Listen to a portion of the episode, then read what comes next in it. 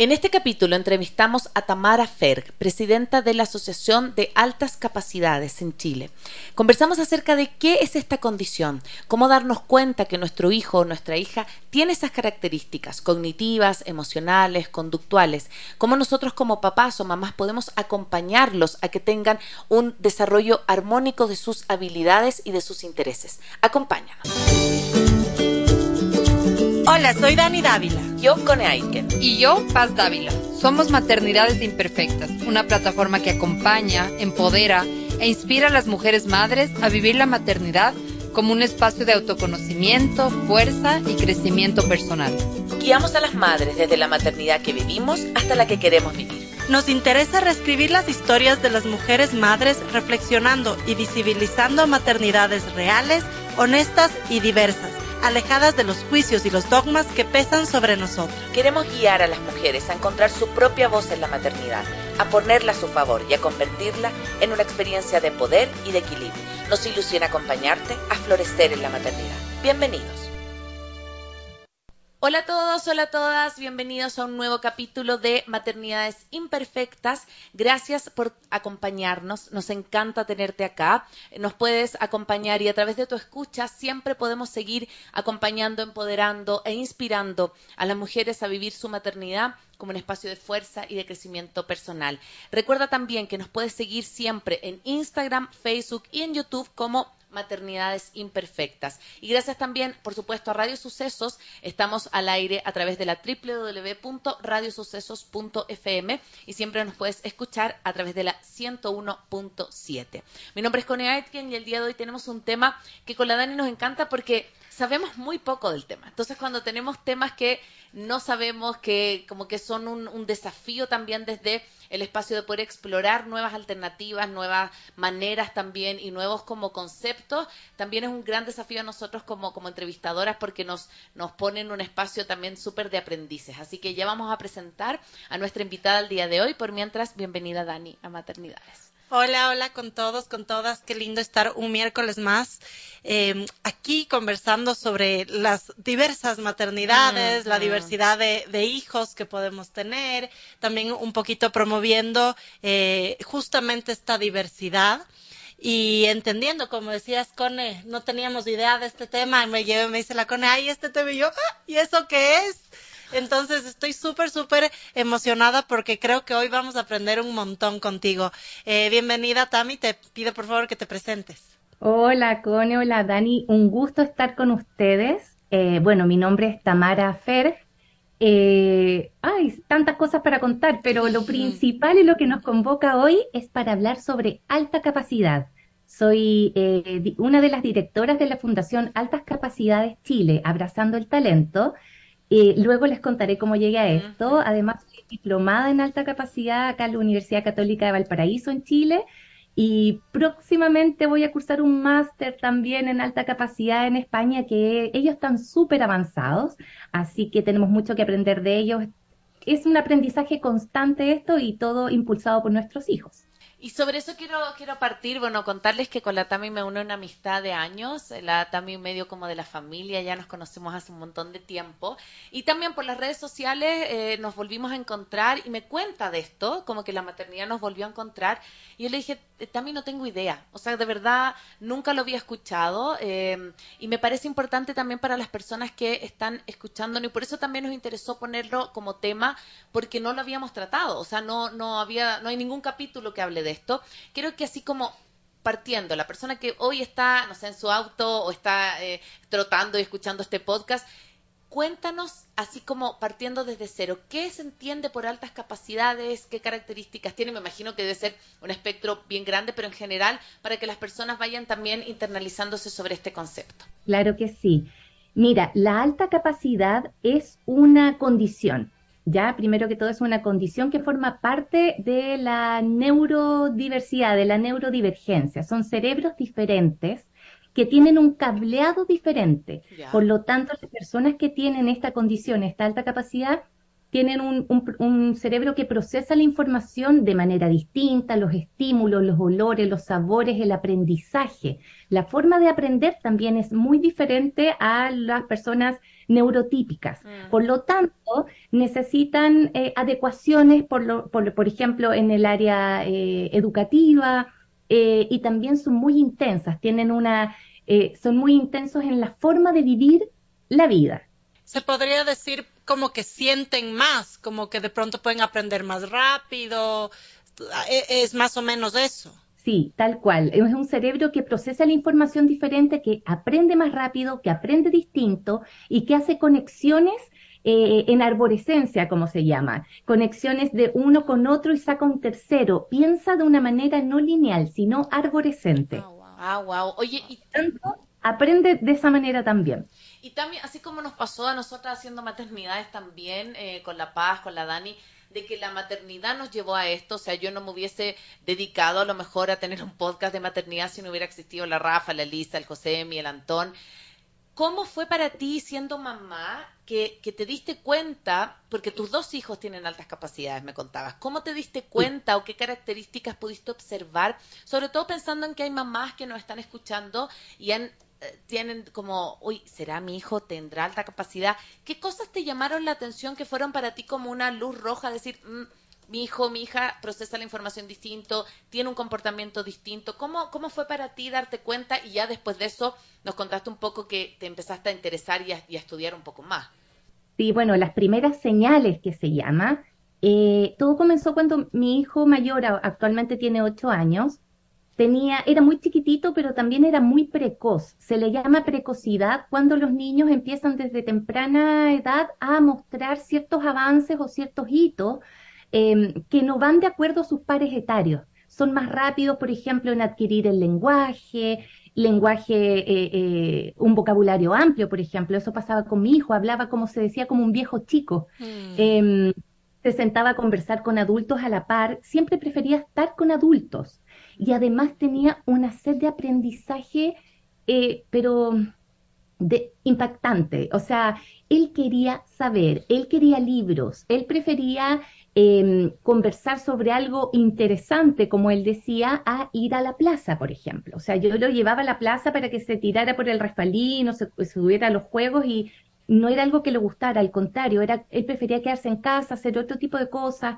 tenía una memoria eh, muy grande, o sea, memorizaba, eh, em, por ejemplo, eh, mi mamá vivía muy cerca de mi casa, entonces él salía conmigo, salíamos en coche y cuando pasábamos por la calle, él iba viendo las marcas de los autos. Hasta que un día me di cuenta que no solo reconocía la marca del auto mío, el, el de mi papá y el de una amiga, por ejemplo, sino que los empezó a reconocer todos con dos años.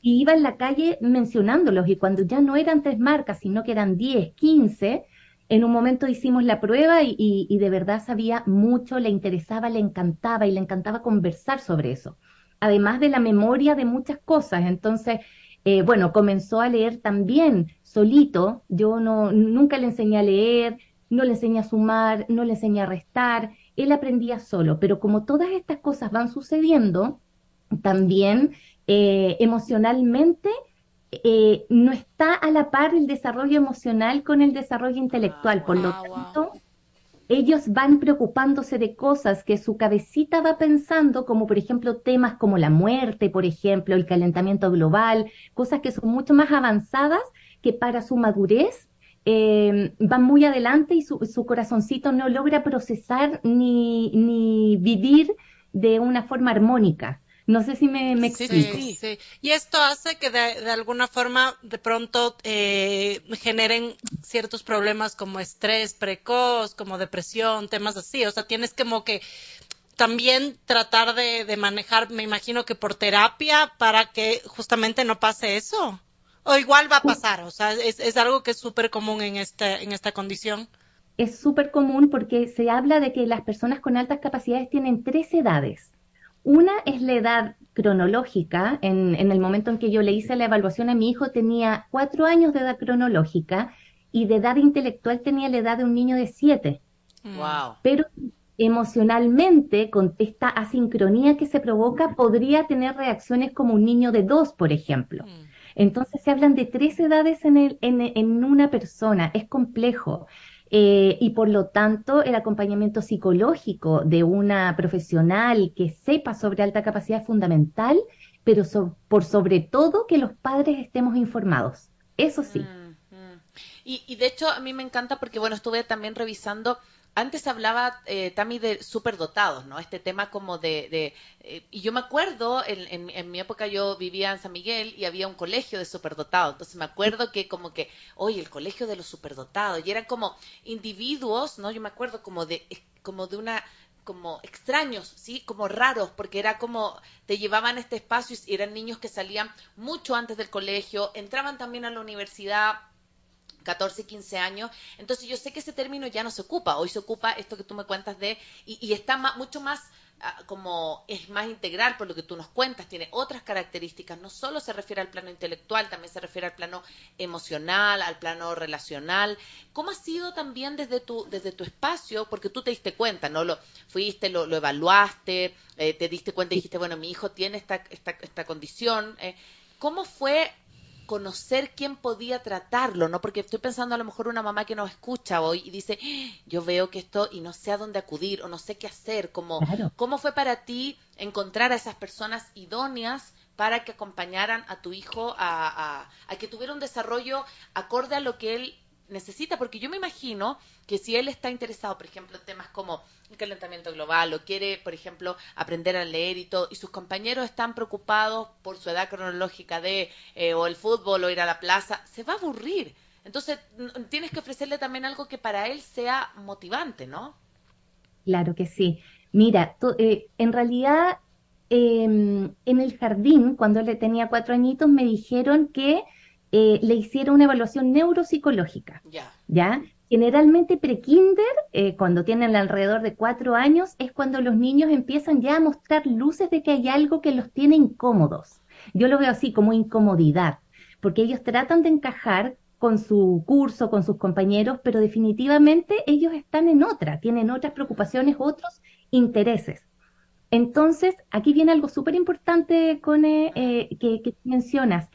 Eh, cuando tú llevas a tu hijo al pediatra o se lo mencionas a, la psicóloga o al neurólogo, eh, hay, es tan similar, hay, hay características tan parecidas a la condición de espectro autista y al déficit atencional que es muy probable que tu hijo o hija sea diagnosticado erróneamente por desconocimiento, ¿ya?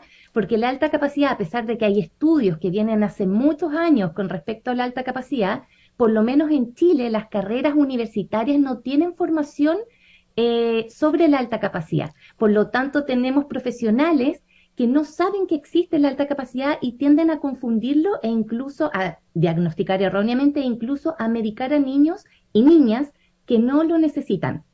Por lo tanto, yo tuve la suerte en ese momento de hacer el camino corto, como yo le llamo.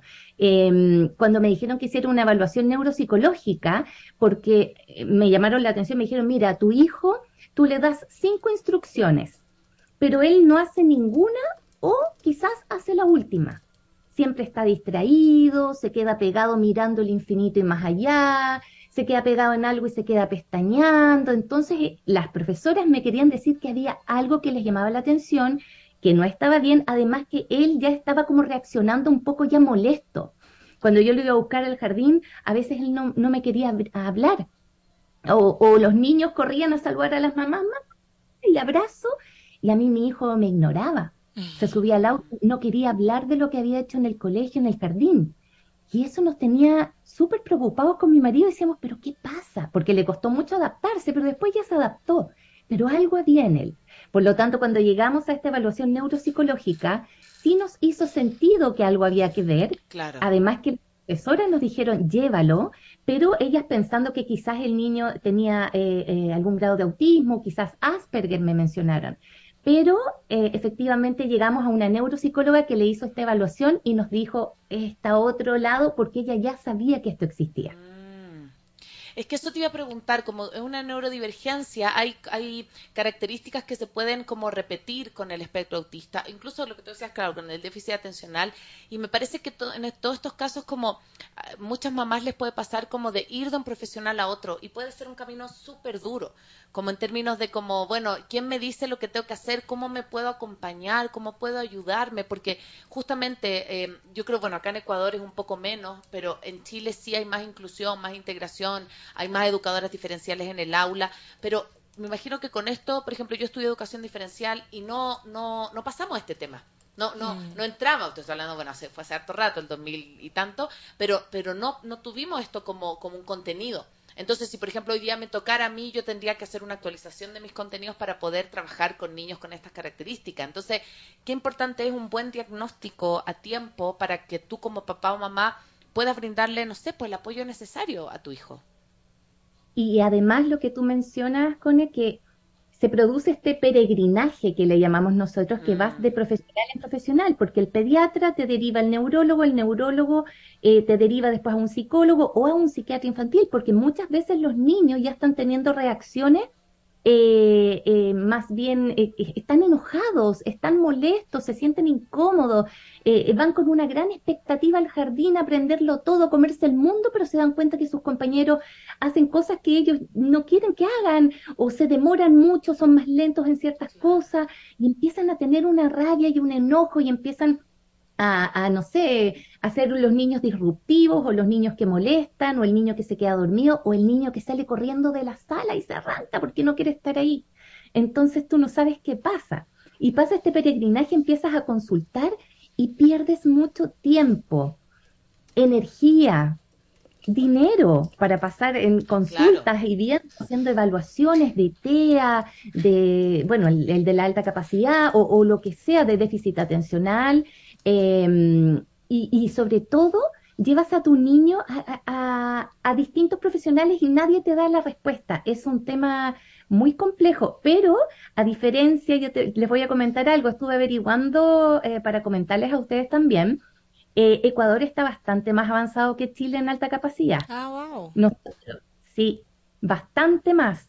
Yo diría, lamentablemente, que en Chile somos el único país que no tiene leyes con respecto a la alta capacidad. Eh, lo tratamos de integrar en la, en la constitución que se tiene que escribir, no logramos las firmas, no hay mm, interés. Mm. Em, pero por lo menos Ecuador tiene un instructivo que eh, sí, las familias pueden llegar a un instructivo para saber qué hacer con sus niños eh, cuando tienen esta sospecha y también, mira, lo tengo anotado acá porque conversé con una mamá que, que es de la red de alta capacidad de Ecuador y ella me habla, me dice que hay una red ecuatoriana de familias con hijos, hijas con altas capacidades y es parte del plan Potencia del Ministerio de Educación. Qué maravilla. es maravilloso, o sea, acá nada, o sea, aquí nada. Entonces quería darles ese dato también porque es importante porque este plan potencia que tiene el Ministerio de Educación en Ecuador está dirigido a la, a la población directamente de altas capacidades, no en general, es súper específico. Y eso también es muy bueno porque lo ve de acuerdo a las necesidades de este grupo en particular. Claro, claro, claro.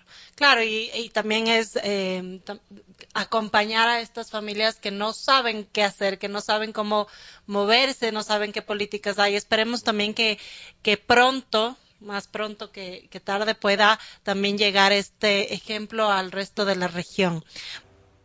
Estamos acá de vuelta en Maternidades Imperfectas con Tamara Ferg hablando de las altas capacidades, qué características tienen em, y nos encanta también, podrían escribirnos también en nuestras redes si es que habían escuchado de esto. Y justamente antes de la pausa musical, la Tami nos contaba que en Ecuador sí existía un instructivo y que estaba mucho más avanzado. Y justamente me estaba em, eh, como estaba eh, investigando. Y efectivamente pasa esto que tú dices, ¿no? Como cómo como papás nos podemos dar cuenta. Yo siempre traigo esto acá a colación porque podría pensarse en un momento, justamente varios de, de los, de los em, testimonios hablan de que niños que dicen palabras muy, muy, a muy corta edad, niños que se fijan en otras cosas, y podrías pensar, sí, mi hijo es más inteligente, pero lo que necesita son adecuaciones curriculares que le permitan sentirse integrado en el aula, que, sienta que tiene un lugar, ¿no? Entonces cuéntanos también un poco, Tami, tú ya tuviste la experiencia con tu primer hijo. ¿Qué pasó cuando tuviste tu segunda hija que también tiene altas capacidades? Tú ya estabas, me imagino, más preparada y como que quizás te tomó como con menor sorpresa, ¿no? Porque ya, ya sabías para dónde ibas, ¿no? Sí, Cone, qué buena pregunta. Yo les quiero contar algo que me pasó cuando la, la neuropsicóloga nos dijo a mi marido y a mí que nuestro niño tenía altas capacidades, eh, yo le pregunté, bueno, ¿dónde lo llevo? ¿A qué colegio lo llevo? Y me decían, no, me decía, en Chile no hay nada. No hay colegios, no, no hay leyes, no hay... como que me mostró el panorama. Y cuando íbamos de vuelta a la casa, yo me fui llorando en el auto. Y lloraba y lloraba y mi marido me decía, pero ¿por qué lloras, Tamara, si esto es algo muy bonito también? O sea, yo le dije, no, no lloro por lo que me están, por lo que me acaba de mencionar la, la, la, la doctora, la neuropsicóloga. Lloro porque tengo impotencia de que muchas veces me culparon, nos culparon de que sobreestimulábamos a nuestro hijo, de que teníamos que guardarle los libros. En el mm. jardín nos decían, escóndale los libros, eh, llévelo a la plaza. Lo llevábamos a los cumpleaños y él además estaba agobiado porque había mucho movimiento, mucho sonido.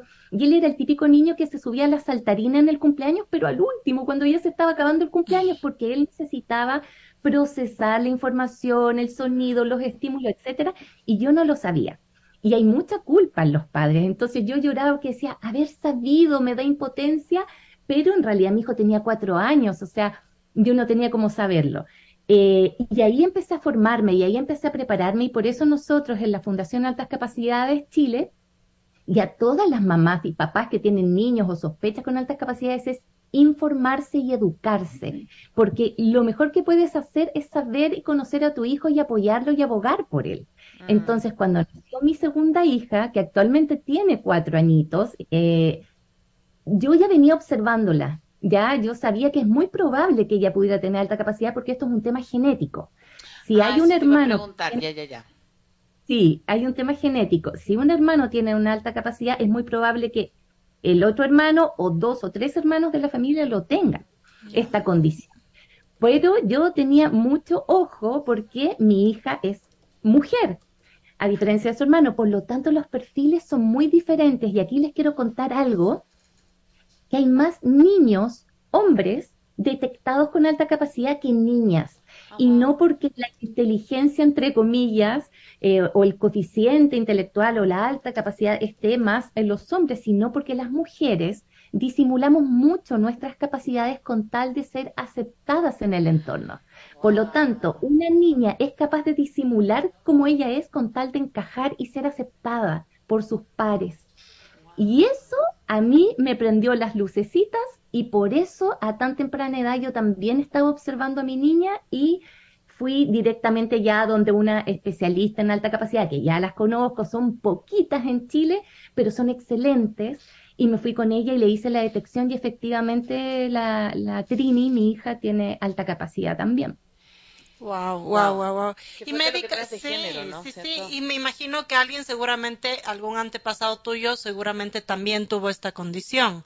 ¿Y ya la sabías o te enteraste con tus hijos? es lo que está pasando mucho y también se los quiero comentar, que muchas eh, personas adultas, mujeres, hombres, etcétera, al haber más información y al conocer y sentirse identificado o identificarse con sus hijos, empiezan a comprenderse las personas de adultos. Mm. Entonces, hay muchas personas que hoy se enteran y hacen la identificación de que tienen alta capacidad. Mucha persona que adulta se, entera de que tiene una condición del espectro autista. Eh, muchas personas que entienden que ahora tienen déficit atencional porque hay más información y por lo mismo, porque por sus hijos están dándose estas respuestas eh, a lo que ellos son o eran realmente y nadie los vio. Sí, y qué, y qué importante eso que traes, porque yo creo que antes, bueno, hay mucha gente que dice que hay un sobrediagnóstico, pero a mí me parece también que antes había un, un, había mucho menos diagnóstico. Entonces, por ejemplo, alguien que era como distraído era anotado, le anotaban Mm. negativamente, lo mandaban fuera de la sala, eh, o le decían ya vaya a darse dos vueltas y vuelve, pero no había como esta condición de poder como acompañarlo en las necesidades reales que tenía, ¿no? Como, porque por ejemplo, yo pienso y digo, miro en este, en este caso y, y miraba estos casos ecuatorianos, muchos de ellos los adelantan, por ejemplo, están en colegios regulares, pero hacen dos, tres años en uno, porque lo que empieza a pasar es eso, se empiezan a aburrir, empiezan a sentir que los contenidos son poco atractivos. Me imagino que, por ejemplo, en pandemia, no sé si le pasó a tu hijo, con las clases virtuales, se tiene que haber aburrido un montón, porque inclusive un niño que no tiene alta capacidad se aburría porque era poco desafiante. Me imagino un niño que cognitivamente va como a una velocidad mucho mayor que sus otros compañeros. ¿Cómo, cómo fue para ti ese proceso y cómo le podías ofrecer también otras eh, otros desafíos para que se sintiera como, como emo- emocionado con lo que estaba aprendiendo? Cone, muy importante también la pandemia. Mm, Muchas familias nos dimos cuenta de la alta capacidad. Yo, yo lo supe antes, eh, pero ahí empezó como la alta capacidad a, a aparecer en Chile, por lo menos, a la Fundación Altas Capacidades, que es cuando empezamos ya a formarnos como fundación, porque ahí los papás y mamás tuvimos la oportunidad de ver a nuestros niños en clases desde la casa en estas clases virtuales. Entonces muchos papás se dieron cuenta y dijeron, pero ¿cómo le están enseñando eh, los números del 1 al 10 si mi hijo en prekinder ya se lo sabe hasta el 100, suma y resta? Y suena muy loco, pero eh, las familias cuando llegan a la fundación y son primerizos, tienen sus primeros hijos, no tenemos un punto de comparación de nuestros niños, por lo tanto, generalmente eh, se comparan con ellos mismos y los papás y mamás sí ven- tienen como esa historia muy parecida. ¿Cómo mi hijo no va a saber esto, esto, esto si yo soy ingeniera, por ejemplo, o yo siempre he sido matemática? Entonces, obvio que mi hijo tenía que saberlo. Como que Pero cuando asumes. mm, asumes que todos los niños están en la misma, es que están aprendiendo lo mismo o que tienen los mismos intereses, porque tampoco andas comparando a tu hijo o hija con otros niños. claro. Pero cuando empezó la pandemia y tuvimos las clases virtuales en casa, empezamos a ver con nuestros niños, además que se desconectaban, que se aburrían, como decía la Cone, eh, tenían otros intereses e iban mucho más adelantados que lo que estaban pasando en el colegio. Sí. Yo lo solucioné, entre comillas, porque empecé a observarlo. Yo ya sabía, ya tenía el informe. Eh, él era chiquitito, él, él pasó kinder el año 2020 en la pandemia, por lo tanto tenía muy poquitas horas de clase y eran suficientes y las profesoras que tuvo fueron fantásticas. Ellas le dieron el espacio para que él pudiera hablar y profundizar en temas de su interés. Y una cosa muy linda que vivimos con él, yo soy descendiente árabe. Entonces él siempre me preguntaba, mamá, ¿cómo se escribe en árabe o cómo se dice tal palabra en árabe? Y la verdad es que yo no tenía idea, sé muy pocas palabras. Y contacté a una profe de un colegio árabe de acá de Chile, de la quinta región, que hacía clases a niños desde primero básico. Y le hablé, le dije, mira, mi hijo está en kinder, tiene interés, no tengo idea, ¿podemos tener clases contigo? Ella encantada, tuvimos clases de mi hijo en- de árabe, escritura en árabe, media hora a la semana. Y a los tres, cuatro meses mi hijo ya estaba leyendo y escribiendo en árabe. Wow. Y de pasadita, yo al lado, yo al lado porque lo acompañaba. Claro, aprovechando de, de aprender lo que no aprendiste en la vida. Totalmente, imagínate qué cosa más linda, porque además nos unía con las tradiciones, Claro. era interesante eh, y fue precioso. Y él pudo hacer una disertación, contarle a sus compañeros cómo era el alfabeto, eh, cuántas vocales existen, que son solamente tres, eh, y además llevó de regalo, todo esto virtual, el nombre de cada uno de, los de sus compañeritos, eh, escrito en árabe para que cada uno lo tuviera, todo esto apoyado por esta profesora maravillosa. Qué. Entonces, ahí está la- el interés del niño, escuchar Mm. lo que él quiere, porque cuando un niño está eh, recibiendo lo, eh, educativamente o, o, no sé, está siendo desafiado en realidad en algo que le apasiona, que puede ser desde física cuántica hasta aprenderse los Pokémones. O sea, no te estoy diciendo que los niños sí o sí van a querer saber sobre la NASA, puede ser cualquier tema que sea de su interés, pero que lo dan vuelta, lo estudian, lo dibujan, lo mastican, duermen con ese tema durante meses. Es un interés tan, tan apasionante que, que tú dices, ¿qué pasa acá? Qué y dan vuelta. y se transforman en pequeños expertos de cualquier tema.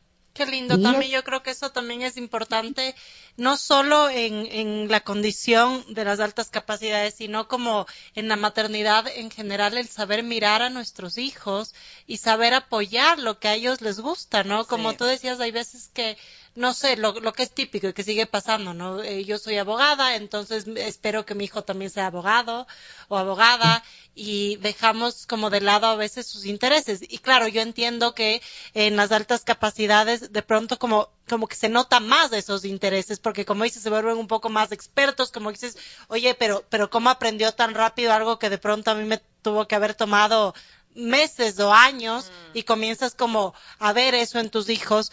Eh, y me encanta la forma en la que nos cuentas porque es como la parte positiva, ¿no? Qué lindo el, el poder acompañarle y el poder aprender a través de él sobre nuevas cosas.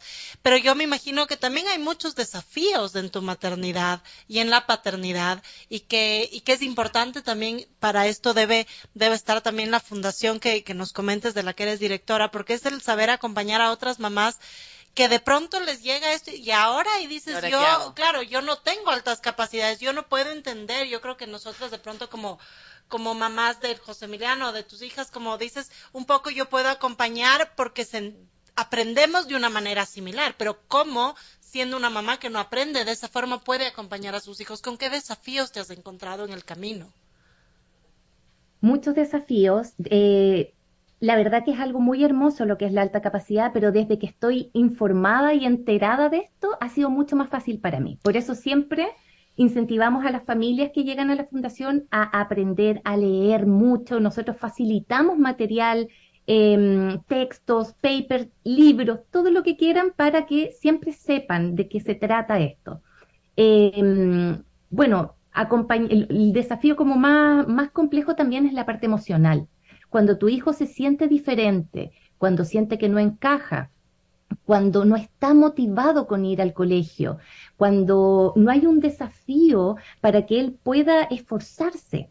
Porque, claro, cuando va tu hijo al colegio y se saca buenas notas, por ejemplo, mm. ¿ya? Porque no siempre, que eso es súper importante, lo vamos a mencionar después, el niño que tiene un alto rendimiento académico eh, no es solamente, no es un niño que tenga alta capacidad, no es lo mismo alta capacidad con alto rendimiento, pueden haber otros perfiles.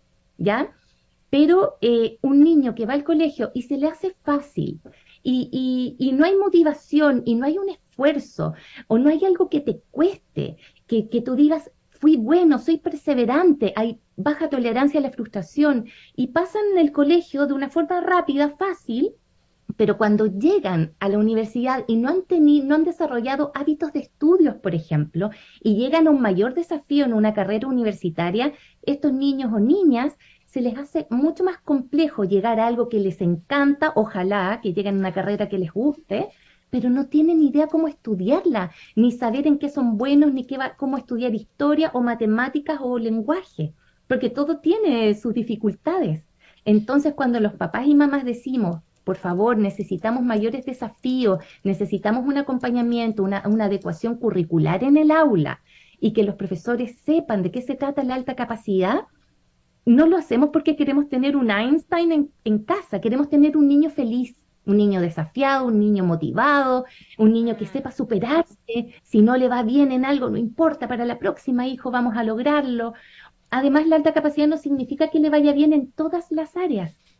Entonces, muchas veces estos niños cargan con una mochila de que tienes alta capacidad, te tiene que ir bien en todo. Entonces, hay mucho bullying eh, también por parte de los pares y también por profesores. Se dan muchos casos, lamentablemente se los tengo que mencionar, en que, ah, bueno, no eras tan bueno, ¿y por qué te sacaste mal la nota en lenguaje? Parece que no eras tan bueno. Y esas cosas se dan y son muy dolorosas y muy dañinas, porque mm. la alta capacidad significa rendir por igual excelentemente en todo. Son son potencial, es un potencial que para que se transforme en un talento tiene que ser acompañado por el entorno, familias, colegio. Entonces un niño, no porque tenga una alta capacidad, va a brillar sí o sí, sino tiene que ser acompañado. Y la el mayor desafío ha sido eh, acompañarlo desde el punto de vista emocional a mi hijo, eh, cuando tiene estos cuestionamientos, cuando tiene baja autoestima. O sea, tú te imaginas un niño que puede tener una baja autoestima con siete años y que la psicóloga que lo ve te dice, ¿sabes que lo veo en una línea depresiva?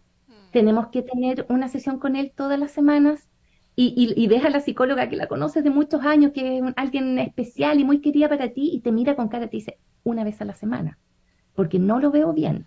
Y puede desarrollar un TOC más adelante o puede tener una depresión, sobre todo en la adolescencia. Mi hijo tiene ocho años y, a los siete años eh, ha estado con psicóloga porque también se siente que no es capaz, no se siente un niño inteligente, tiene una autoestima más baja, pero ahora ha ido avanzando en eso y se está conociendo, se está sabiendo capaz de varias cosas, eh, gracias al acompañamiento de la psicóloga, de un, del colegio, su profesora, que lo entendió y lo acompaña y lo desafía, y de la familia.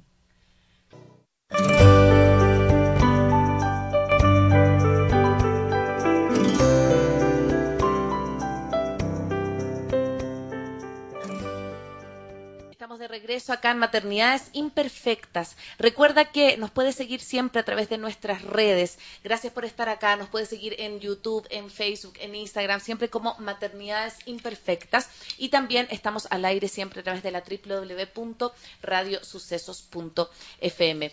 Quería también, quería retomar algo que había dicho la, Dani antes de, de la pausa musical, como esta parte de lo que no se dice, ¿no? Porque yo obviamente te, escucho también y noto que has podido ver como el lado positivo, el lado propositivo, como el lado de también de la capacidad que tienen tus hijos, como de, bueno, este, este es mi hijo, esta es mi hija, ¿qué hago para acompañarlo? Pero muchas veces, justamente cuando hablamos de todo tipo de, de situaciones de la maternidad, di por parto natural o por cesárea, pude dar de lactar o no, hay ciertas expectativas que tú tienes de tu hijo, ¿ya? ¿Qué es lo que tú quieres para tu hijo, ¿no? Como decir, bueno, eh, yo quiero que mi hijo sea así. ¿Cómo haces, también porque tú estás al mando de una fundación, para acompañar a, esas mamás como y a esos papás también a que dejen esa expectativa y acepten al hijo que tienen?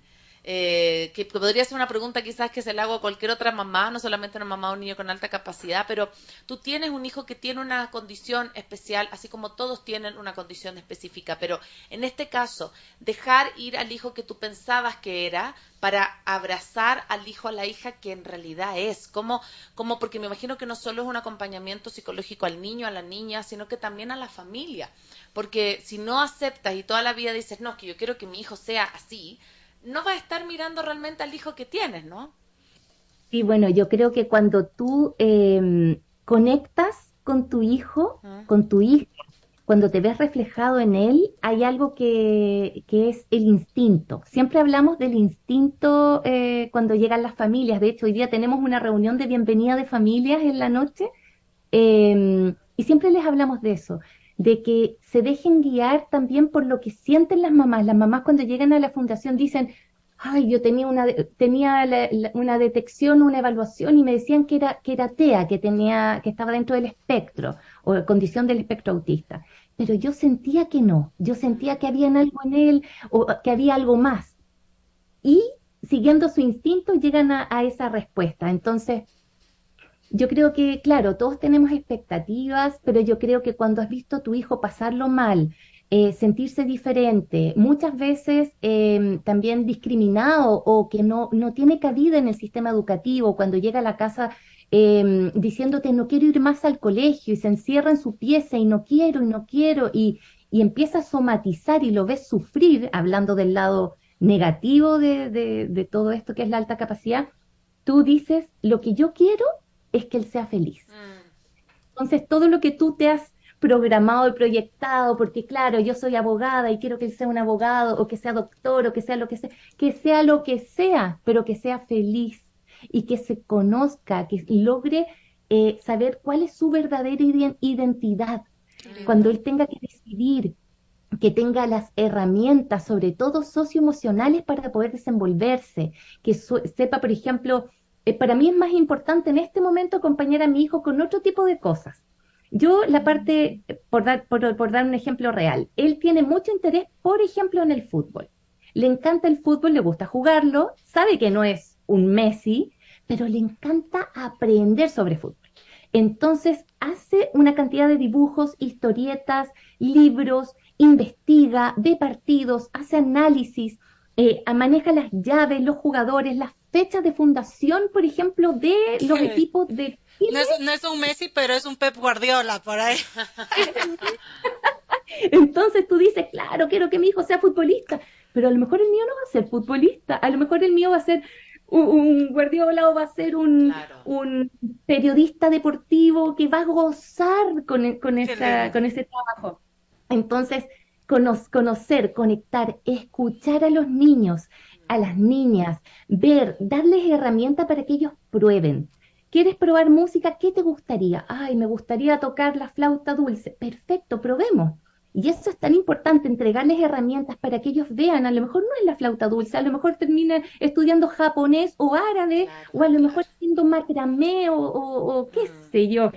Eh, darle las herramientas y que disfruten, que no sea una presión, pero que se sientan que ellos van desafiándose a sí mismos y lo pasemos bien todos. Eso es lo principal. Qué lindo también, porque yo creo que también esto, como, como decía la Cone, independientemente de, de las condiciones en las que puedan vivir nuestros hijos, eh, lo que acabas de decir creo que nos llega a todas las mamás. o sea, es algo que eh, yo te puedo contar como una experiencia súper breve. Yo soy una persona que se aburre súper rápido con las cosas porque cuando yo era chiquita, ya cuando hice una introspección entendí, me presionaban mucho. Entonces a mí me gustaba el ballet y me metían al ballet, pero me presionaban para que haga bien ballet. Me gustaba el violín, me metieron en violín y todos los días yo tenía que demostrar que también estoy tocando el violín. Entonces, claro, en mi adultez eso se resume en tú me y es chistoso, a veces yo me peleo con mi esposo por eso, porque me dice como estoy leyendo un libro y es como, ya, ¿en qué página vas? Y yo siento que me estás presionando.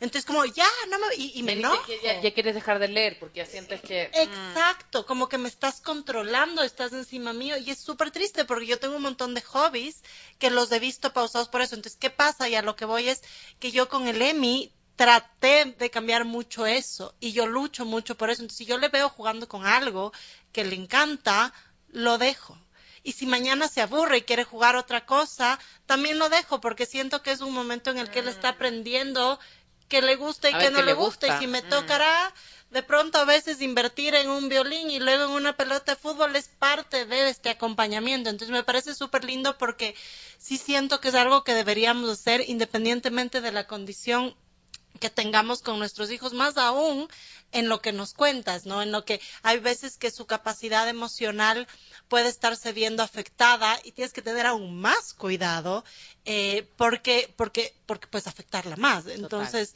en ese sentido yo lo que lo que entiendo también un poco es que claro qué chévere como un poco te despreocupaste por estas hard skills que son conocidas o como toda esta, esta parte dura, pero sí te toca enfocarte y es un desafío a la vez que es algo muy bonito eh, en toda esta parte blanda, en las, en las habilidades blandas del niño, que además está buenísimo porque ahora por fin toda la tendencia del mundo se está enfocando en mejorar nuestras habilidades socioemocionales. Mm. Y por eso también todo lo que yo he hecho después de... Yo soy diseñadora gráfica y finalmente, desde que me convertí en mamá, todo lo que he ido aprendiendo después de eso ha sido relacionado con la niñez. Yo creo que, primero, para estar cerca de mis hijos, porque me abrieron las puertas a un mundo maravilloso, y además porque siento que me estoy reencantando o reconciliando con la niña que fui también. O sea, me formé como mediadora de lectura, porque cuando mi hijo entró al jardín y empecé a descubrir el mundo de la literatura infantil, y veía estas ilustraciones increíbles, muy relacionadas con diseño gráfico, pero también con esta parte histriónica que me gusta a mí, como del teatro y todo, que la Cone me va a entender. Em, empecé a descubrir los libros y me formé como mediadora de lectura. Y mis hijos hoy tienen hartos libros porque vienen de mí y ahora yo hago capacitación y formación de docentes y familias. Entonces, después de eso, me, me formé como instructora de yoga para familias, justamente niños y familias, porque quería entregarle herramientas a mis hijos para el tema de control de las, em, para conocer las emociones, gestión de emociones, respirar, mindfulness, conectar con ellos mismos, justamente por esto de que les venía como esta, estos momentos de rabieta y esta frustración tan, tan intensa. Eh, y así, y al final como que uno empieza a formarse para niños y también para uno mismo. es muy bonito. Creo que esa es la parte más linda de la maternidad, ¿no? Como aprender de, de todo este mundo nuevo que no hubiera pasado, sí y como reinventarte, ¿o no? O sea, como lo que decía la Tami, como cómo yo puedo ser una la mejor mamá que puedo ser también, cómo puedo encontrar con mi niña anterior, cómo puedo hacer para acompañar, porque quizá a mí no me acompañaron de esa manera, ¿no? Como quizá a mí, o como yo necesitaba que me acompañaran, cómo yo puedo escuchar eh, eso. y, traigo algo súper importante que tú dijiste, como de los intereses, como poder estar súper atento a qué es lo que a, qué es lo que quieren, ¿no? Yo me acuerdo también la Rafa que hizo ballet un año y medio y un día me dijo, ¿sabes qué, mamá? Llego dos días a la semana de noche a la casa, llego cansada, la clase es muy larga, y yo no quería que fuera la, próxima bailarina del ballet ruso, yo quería que, lo pasara bien, y como que le dije, ¿no te hace sentido? No, ya entonces no. Qué lindo, qué lindo. Pero también ahí es un llamado desde tenga las capacidades que tenga, tenga las capacidades, tenga los intereses que tenga de cómo aprender a escuchar y dejar que los niños sean quienes quieren ser, no mm. quienes nosotros queremos que sean, ¿no? Yo creo que desde ahí es soltar estas expectativas, esto que traías tú, como seguir nuestra intuición, pero también escuchar lo, lo, que nuestros hijos traen como por su, por su sabiduría innata. Son nuestros hijos, pero no son nuestra posesión, ¿no? Claro, y, y además pasa mucho que los niños a veces te llevan, bueno, como les comentaba yo, te llevan a descubrirte a ti mismo. Y de hecho les quería comentar eso también. Eh, hay muchas mamás que eh, hoy se reencuentran con su niñez gracias a sus hijos. Y ah, justamente también hay muchas mamás que se han detectado con alta capacidad. Entonces, eso también es súper importante de mencionar porque hoy entienden estas mujeres lo que, lo que pasa con sus niños, lo que pasó con ellas y pueden también conectar ahí de una forma especial.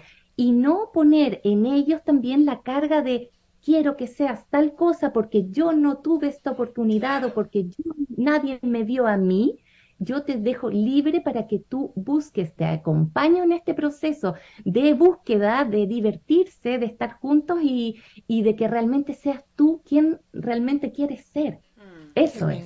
Qué lindo también. Yo creo que este tema eh, hoy estoy feliz porque creo que de lo que no sabía nada, más bien me ha inspirado muchísimo. Estamos ya llegando al, cierre de nuestro programa y nos encantaría cerrar con nuestras ideas fuerza, con lo que nos hayamos quedado cada una. Voy a empezar ahora yo, yo creo que lo, lo que me deja este, este, este episodio de hoy es precisamente el saber entender las capacidades de nuestros hijos, pero también el dejarles ser y el acompañarles en ese camino, eh, pero también el entender de la diversidad que hay y tratar de promover en los estados políticas porque no todos somos iguales eh, no es necesario tampoco tener altas capacidades para decir que somos diferentes. Todos somos diferentes y el Estado debe pensar en también estos grupos que requieren de pronto de otro tipo de educación, que las familias requieren otro tipo de acompañamiento y creo que está a veces en nuestras manos también como, como mamás, como papás, el tratar de promover y así que gracias Tami porque sé que desde tu espacio promueves esto y esperamos que tu voz se levante aún más fuerte para que más grupos en la región se puedan levantar y generar estas políticas.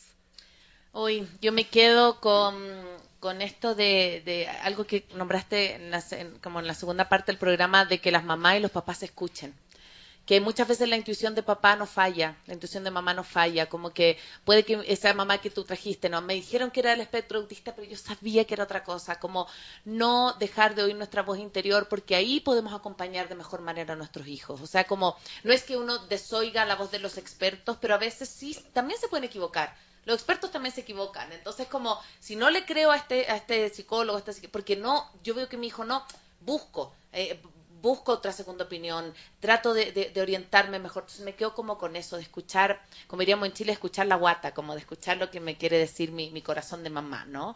¿Con qué te quedas también del capítulo?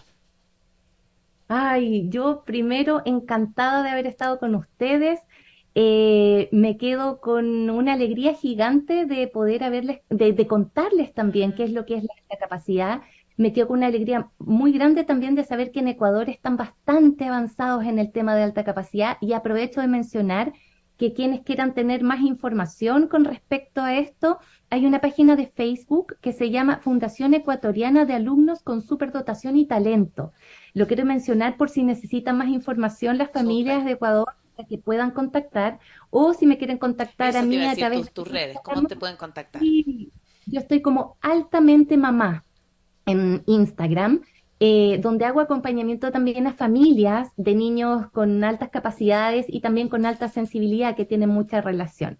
Me quedo muy contenta también porque sé que están bastante eh, avanzados en ese tema y, bueno, agradecerles el espacio, la confianza también, porque el mensaje que quiero mencionar es que si bien hay desconocimiento de la alta capacidad en muchos docentes, en muchos psicólogos, psicopedagogos, terapeutas ocupacionales, etcétera, etcétera, en el momento en que tú tienes a tu niño o niña identificado con alta capacidad, tú eh, te transformas en un embajador de la alta capacidad y le puedes entregar información a estos profes que no tienen la formación, pero que sí hay voluntad, pueden apoyarte mucho, porque aquí los padres y el colegio, la escuela somos un equipo. Mm. Muchas veces se da que las familias van y dicen, no encuentro el apoyo, el profesor no me escucha, el profesor no quiere verlo, mi hijo se siente mal. No, olvidémonos de eso. Vamos y seamos equipo, invitar a los profesionales que trabajan con la niñez a que se formen en alta capacidad, que sigan investigando, porque información hay. Hay países que están muy avanzados eh, en Latinoamérica y en España, Estados Unidos, Canadá, etcétera. Eh, pero la información está. Actuemos como equipo, acompañemos a nuestra, nuestros niños y niñas para que tengan un desarrollo armónico y sean felices. Eso es lo principal. Información hay, y lo importante es la voluntad. Qué lindo, qué lindo. Muchas gracias, muchas gracias Tami por, por esto, por, por traernos tanta como también siento que ha sido un capítulo súper inspirador, ¿no? Como de poder ver a nuestras guaguas, a nuestros hijos, cómo son y cómo poder acompañarlos también en quién quieren ser. Así que ya saben, pueden dónde ubicar a Tami. Recuerden que este capítulo va a ser reprisado el domingo 20 de agosto a las 12 del mediodía. También se va a encontrar en nuestras redes, por supuesto, en Spotify y en iTunes en formato podcast en unos días más. Recuerda también que si te gustó este capítulo, si conoces a alguien a lo mejor que tiene un hijo, una hija con alta capacidad, compártelo, eh, muéstraselo, danos estrellitas en Spotify para que podamos seguir acompañando a más y a más familias. Recuerda que estuvimos también gracias a www.radiosucesos.fm eh, y la 101.7. Nos vemos en un próximo miércoles. Nos vemos el próximo miércoles. Chao, chao. Chao, chao. Soy Cone Aiken. Soy Dani Dávila. Y yo, Paz Dávila. Gracias por regalarte este tiempo de autocuidado y crecimiento. Si quieres escuchar más capítulos y contenidos sobre maternidad y crianza, no olvides de encontrar nuestro podcast en iTunes y Spotify. Y a través de Radio Sucesos todos los domingos a las 12 del mediodía. Te esperamos.